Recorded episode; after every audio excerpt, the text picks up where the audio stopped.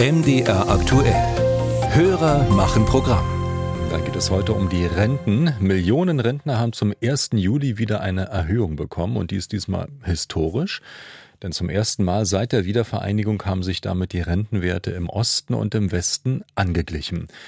Was weiter aber nicht einheitlich ist, das sind die Renten von Angestellten und die Pensionen von Beamten. Das kritisiert ein MDR Aktuellhörer, der sich bei uns gemeldet hat, aber nicht genannt werden will. Bezüglich des Unterschiedes in der Bezahlung eines Pensionärs und eines Rentners in Deutschland. Warum sind da so große Unterschiede? Die Frage haben wir Ulrike Köhler, unserer Reporterin, mitgegeben und sie hat nachgefragt. Im Ruhestand haben Beamte deutlich höhere Bezüge als Rentner. Laut den Daten des Statistischen Bundesamtes bekamen Staatsdiener bei Bund und Ländern Anfang 2022 ein durchschnittliches Ruhegehalt von 3.170 Euro.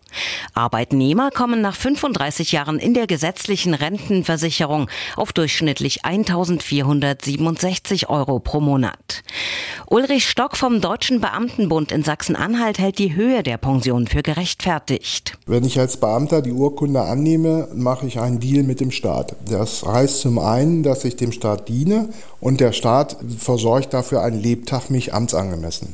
Das heißt, ich bekomme einen etwas höheren Salär in der Zeit, wo ich diene und einen niedrigen Salär, wenn ich in Pension gehe. Die Pension selber berechnet sich so, dass man mit 40 Jahren den Höchstsatz erreichen kann, also 71,75 Prozent. Aber es ist eben das Gesamtpaket. Ne? Bei der ursprünglichen Ermittlung bei Gründung der Bundesrepublik der Gehälter des öffentlichen Dienstes hat man das eben mit berücksichtigt, dass man ja einen Lebtag im Grunde genommen dann versorgt wird. Die Rentenzahlung stützt sich in Deutschland auf drei Säulen, die gesetzliche, die betriebliche und die private Vorsorge.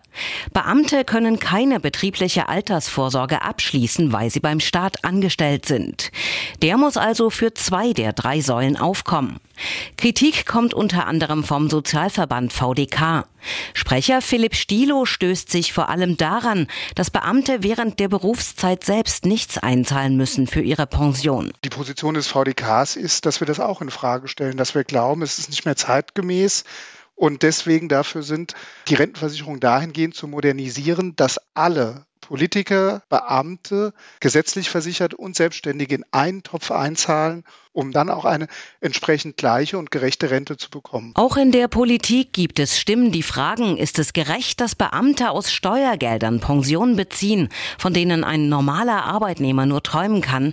Wir haben nachgefragt beim Thüringer FDP-Generalsekretär Robert Martin Montag.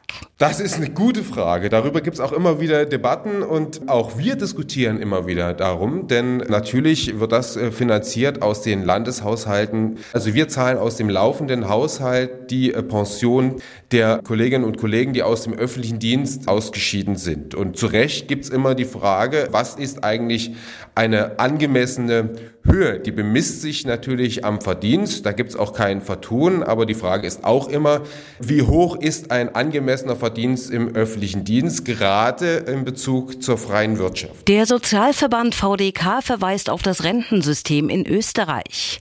Dort zahlen alle Beschäftigten in einen Rententopf ein und dort ist die Rente dann für alle deutlich höher, sagt Philipp Stilo vom VDK Hessen Thüringen. Natürlich richteten sich die Bezüge nach dem, was man einzahlt, aber so eben nach dem gleichen Berechnungslevel.